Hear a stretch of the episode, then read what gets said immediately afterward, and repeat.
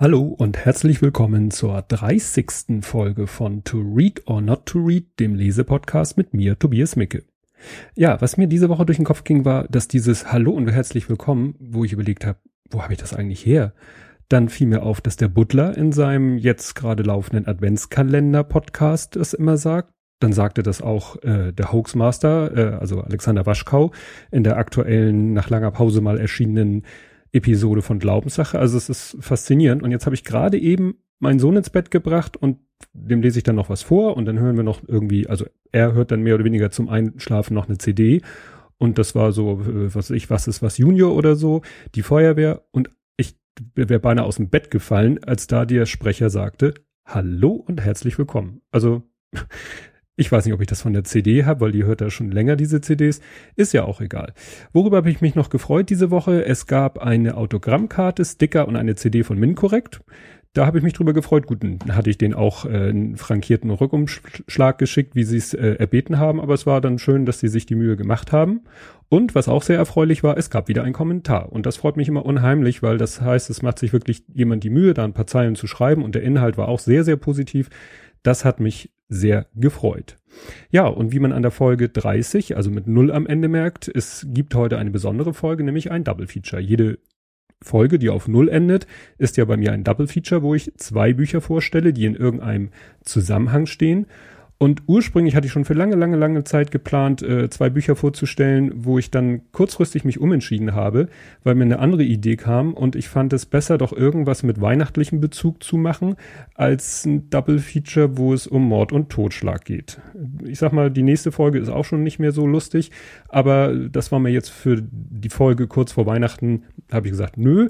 Stattdessen gibt es zwei Bücher, die, ähm, ja, so Adventskalenderbücher nenne ich sie. Also Bücher, die für jeden Tag vor Weihnachten, so wie ein Adventskalender da Türchen hat oder ein Podcast Folgen hat, ähm, wie beim Butler, äh, so habe ich eben ein, äh, nein, möchte ich Bücher vorstellen, wo es um ja, die in Geschichten aufgeteilt sind, in 24 Geschichten und das ist eben so gedacht, dass man jeden Tag vor Weihnachten eine Geschichte liest. Und wie man sich denken kann, ist das natürlich eher was für Kinder. Also diese Folge ist für Leute, die mit Kindern überhaupt nichts am Hut haben, nicht so toll, außer sie lesen se selber gerne auch nochmal etwas Kindergeschichten. Ich kenne sie nun, weil ich diese Bücher meinen Kindern vorgelesen habe oder noch vorlese. Nur damit wir erstmal ein bisschen in weihnachtliche Stimmung kommen, ne, gibt's jetzt erstmal einen kleinen Jingle und zu dem sage ich gleich dann noch was. Jetzt erstmal der Jingle. Da, da, da, da, da, da, da, da, da, da. Ja, und wer sich jetzt fragt, wer war das eben? Ich werde das verlinken. Das ist ein äh, YouTube-Video von The Clavinova. Das ist äh, ja ein YouTuber, der sehr, ähm, wie ich finde, sehr gute Videos macht, wo es sich immer um Musik dreht. Da hat er die Kategorie ein Loop zwischendurch, wo er irgendein Lied oder auch eine Musikrichtung nachspielt. Und wie gesagt, guckt euch das Video an. Ich finde es sehr lustig. Und es passt zu Weihnachten. So, und da wir jetzt alle in weihnachtlicher Stimmung sind, kann es auch mal mit den Büchern losgehen. Also, das erste Buch hat den etwas seltsam an äh, ja, wirkenden Titel Schnüpperle. Schnüpperle ist die Hauptfigur, das ist so ihr, ihr Spitzname. Und äh, dazu muss ich gleich sagen, wir haben sozusagen die alte Version von dem Buch. Ich erwähne, erkläre nachher nochmal, was die neue Version ist. Und das Buch ist auch, also nicht unsere Ausgabe, aber das Buch ist schon sehr alt. Also das ist erschienen in der ersten Auflage 1969, trägt noch den Untertitel Klar, 24 Geschichten zur Weihnachtszeit. Ist von Barbara Bartos Höppner, von der habe ich sonst noch nie was gehört. Äh, die lebte von 1923 bis 2006. Und ja, Illustration Julia Wittkamp sind nicht viele großartige Bilder drin, nur so ein paar kleine Bilder, so zu jedem Kapitel vielleicht eins. Und ja, wie bin ich zum Buch gekommen? Wie ich schon sagte, ich habe Kinder wie viele darüber kann man diskutieren, aber das soll, werde ich nächste Woche ein bisschen näher beschreiben. Und dieses Buch hatte sogar schon die Schwester meiner Frau, also meine Schwägerin. Ne, die ist äh, Ticken jünger als meine Frau und ich, aber die hatte als Kind schon dieses Buch und daher kannte meine Frau es und dadurch äh, ist sie dann darauf gekommen. Ich weiß nicht, ob das Exemplar, was wir haben, noch aus ihrer Kindheit stammt. Auf jeden Fall kannte sie daher dieses Buch. Ja, und das habe ich schon meinem großen Sohn vorgelesen. Der ist mittlerweile 18 und insgesamt allen Kindern, die äh, in dem jeweiligen Alter.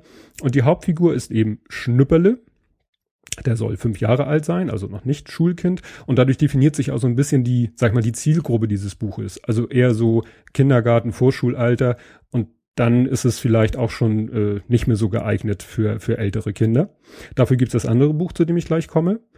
Und ähm, ja, die einzelnen Geschichten haben so genau die richtige Länge, so für dieses vor dem Einschlafen vorlesen, so wie es bei uns, ne, bei allen Kindern Ritual ist oder war. Ähm, und es sind alle Themen dabei, die so zur Vorweihnachtszeit gehören. Die Weihnachtsbäckerei, der Tannenbaumkauf, der Verwandtenbesuch von der Oma. Ja, alles, was da so zugehört und das eben sehr kindgericht erzählt, wobei ich sagen muss, äh, sprachlich vielleicht so ein bisschen angestaubt, weil das Buch halt, ne, die, von 69 ist, die Autorin 1923 geboren, sprachlich also ein bisschen altbacken, aber das, äh, sag ich mal, fällt vielleicht einen Erwachsenen auf, ein Kind nicht so. Für ein Kind ist es äh, sehr lustig und sehr unterhaltsam und ist eben so dieses schöne Ritual, dass man jeden Abend eine Geschichte vorliest, um sich so auf Weihnachten vorzubereiten. Ja, dann sagte ich, wir haben die alte Version. Es gibt mittlerweile eine neue Version. Also die alte gibt es sicherlich auch noch, aber es gibt eine neue Version, was ich nicht ganz verstehen kann, was das soll. Da geht es dann bis zum 31. Dezember.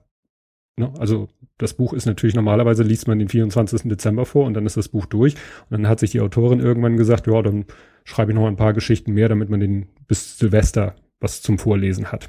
Vielleicht auch nicht so blöd, weil die Kinder gehen ja nicht am 25. Dezember wieder zur Schule und die aufregende Zeit geht ja noch weiter. Ja, das Buch kommt aus dem Verlag CBJ und äh, gibt es als nur als gebundene Ausgabe bei Amazon zu kaufen. Kommen wir jetzt zur zum zweiten Buch, das sozusagen dann für die etwas ältere Zielgruppe ist. Und dieses Buch hat den Titel Das Weihnachtsgeheimnis, ist ähm, von 1992 in der Originalfassung, ist nämlich von einem norwegischen Autor. Die deutsche Version ist von 1998, also das Buch ähm, habe ich dann noch nicht den, ähm, dem Großen vorgelesen, weil wir haben es erst später gekauft. Und der Autor ist Jostein Garder mit Doppel-A und R. Ähm, das habe ich erst bei meiner Recherche, uh, bei meiner Recherche zu diesem Podcast rausgefunden. Das ist der Autor von Sophies Welt. Ich sag mal, dieses Buch Sophies Welt ist ja doch, das ist ähm, im Original 91, auf Deutsch in 93, äh, 1993 erschienen. Das ist ja doch schon ein Bestseller, war ja so ne, Philosophie eigentlich für Kinder und Jugendliche, haben dann aber auch viele Erwachsene gelesen. Ich muss zugeben, ich habe es nicht gelesen.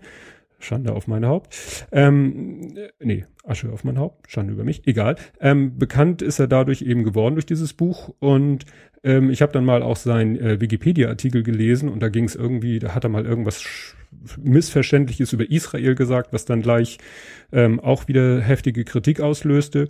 Aber das hier nur am Rande. Ähm, auch das Buch enthält Zeichnungen, die sind von Hildegard Müller und übersetzt worden ist es von Gabriele Heves. Ich werde da auch sofern es gibt äh, Links in die Show Notes setzen zu den einzelnen Personen, weil natürlich äh, so eine Übersetzerin auch eine wichtige Rolle spielt bei so einem Buch. Ja, das Buch, wie ich dazu gekommen bin, klar, irgendwann haben wir dann mal geguckt, was gibt es so für andere Bücher, die auch so Adventskalendermäßig aufgebaut sind. Und ja, dieses Buch ist wirklich auch sehr, das, ja, es ist auch schon ein Stück weit spannend und deshalb vielleicht für so ganz kleine Kinder dann nicht geeignet, weil ne, da muss man schon ein bisschen ja aufmerksam zuhören, weil die Geschichten auch sehr stark aufeinander aufbauen. Es geht nämlich darum, dass ein Junge, der soll, ja, weiß ich jetzt nicht schon, ne, auch wie die Zielgruppe ein bisschen älter sein, also schon Vorschulkind oder so, oder Ende der Vor, äh, nein, Entschuldigung, Vorschulkind, Grundschulkind, ne, aber schon Ende der Grundschule wahrscheinlich. Und der ähm, kommt in den Besitz eines magischen Adventskalenders. Also erst ist ihm noch nicht klar, dass der magisch ist. Ähm, also in einen Adventskalender schon durch seltsame Umstände äh, bekommt er den. Und dieser hat hinter den Türchen sind äh, Bilder, aber auch kleine Zettel. Und diese kleinen Zettel enthalten dann Geschichten. Und diese Geschichten erzählen dann eine Geschichte in der Geschichte.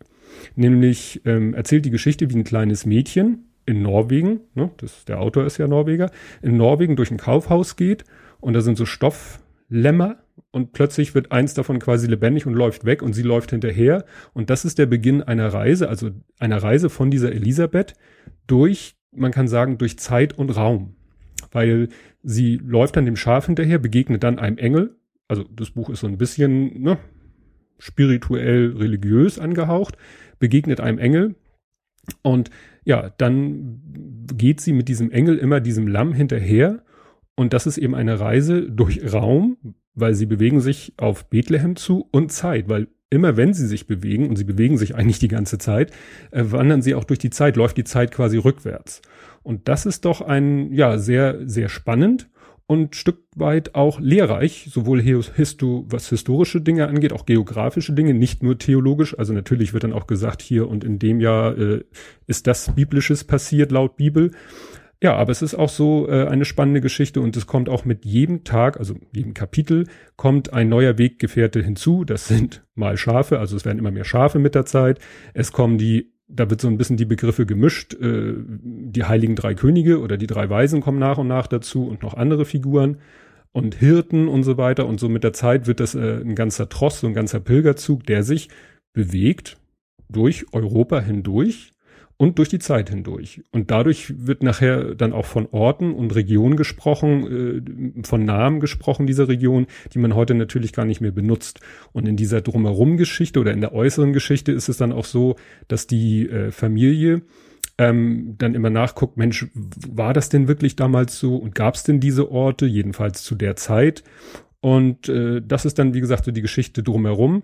Der Joachim hat nämlich, äh, hält das nämlich erst geheim, dass dieser Adventskalender diese Zettel enthält. Und irgendwann kann er, hält er es dann quasi nicht mehr aus, verplappert sich und von da an sind die Eltern quasi mit im Boot und sind auch ganz gefesselt von dieser Geschichte oder von diesem Adventskalender. Und sie versuchen dann auch, das ist auch Teil dieser, äh, sag ich mal, Außengeschichte, ähm, versuchen dann herauszufinden, Mensch, von wem ist denn dieser Adventskalender? Wer hat sich den dann ausgedacht und wo kommt er denn her? Und das ist dann auch alles spannend. Und wie gesagt, deshalb eben nicht unbedingt für, für Vorschul- oder Grundschulkinder geeignet. Also mein Luther, der ist sechs, der äh, versteht das schon ganz gut, der, ja, finde das auch sehr spannend. Ähm, ach so, hatte ich vergessen, also zum Thema sehr lehrreich. Also es wird dann zum Beispiel erzählt die Geschichte von äh, Bischof von Myra, also dem Nikolaus, Schrägstrich Weihnachtsmann. Auch die Geschichte von äh, Saulus, Schrägstrich Paulus. Ne, es gibt ja dieses, diesen Spruch vom Saulus zum Paulus, weiß ja vielleicht kaum noch einer, wo die herkommt. Das wird auch alles so nebenbei in dem Buch erklärt.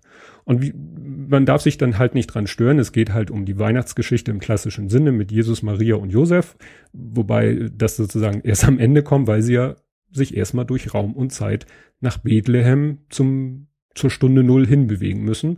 Und ich habe nun logischerweise heute den 22. Dezember vorgelesen. Jetzt sind sie irgendwie im Jahr 71 nach Christus und sind schon in Jerusalem, aber auf dem Weg von Jerusalem nach Bethlehem. Also es ist wirklich auch als Erwachsener äh, ganz interessant, das zu lesen und so durch ja, Zeit und Raum zu wandern. Fand ich eine gute Idee. Ja, das Buch gibt's in verschiedenen Ausführungen als gebundene Ausgabe, als Taschenbuch, als Hörbuch, äh, Download und CD und gelesen von ganzen ganzen Liste Leuten, die mir nicht alle was sagen. Christian Brückner, gut, der, der ist sehr bekannt durch seine Stimme als Robert De Niro Synchronisateur und so. Die anderen sagten mir so nichts. Ja, und kann ich auch nur sehr empfehlen. Wie gesagt, für etwas ältere Kinder. Ja, das war's dann schon, fällt mir jetzt auf. Und als Ausblick auf die nächste Folge war, sagte ich schon, da wird's dann doch, ja, doch ein bisschen, na, gruselig, doch gruselig. In irgendeiner Form schon.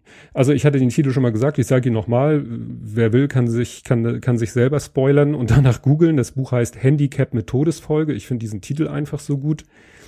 Und ähm, in, im Zusammenhang mit der Folge werde ich mich dann auch ein bisschen mal outen. Ich, ihr merkt ja, ich druck's manchmal so ein bisschen rum. Und äh, das beim nächsten Buch bietet sich das einfach an. Und ich habe einfach keine Lust mehr darum zu drucksen und da werde ich dann im Zusammenhang mit der nächsten Folge werde ich mich dann so ein Stück weit outen. Ähm, und da erfahrt ihr dann noch ein bisschen mehr über meine Person. Ansonsten, wenn ihr das zeitnah hört, dann kann ich noch sagen, ich wünsche euch ein frohes Fest und allen anderen gehabt zu haben und ja, dann hören wir uns nächste Woche wieder und bis dahin. Tschüss.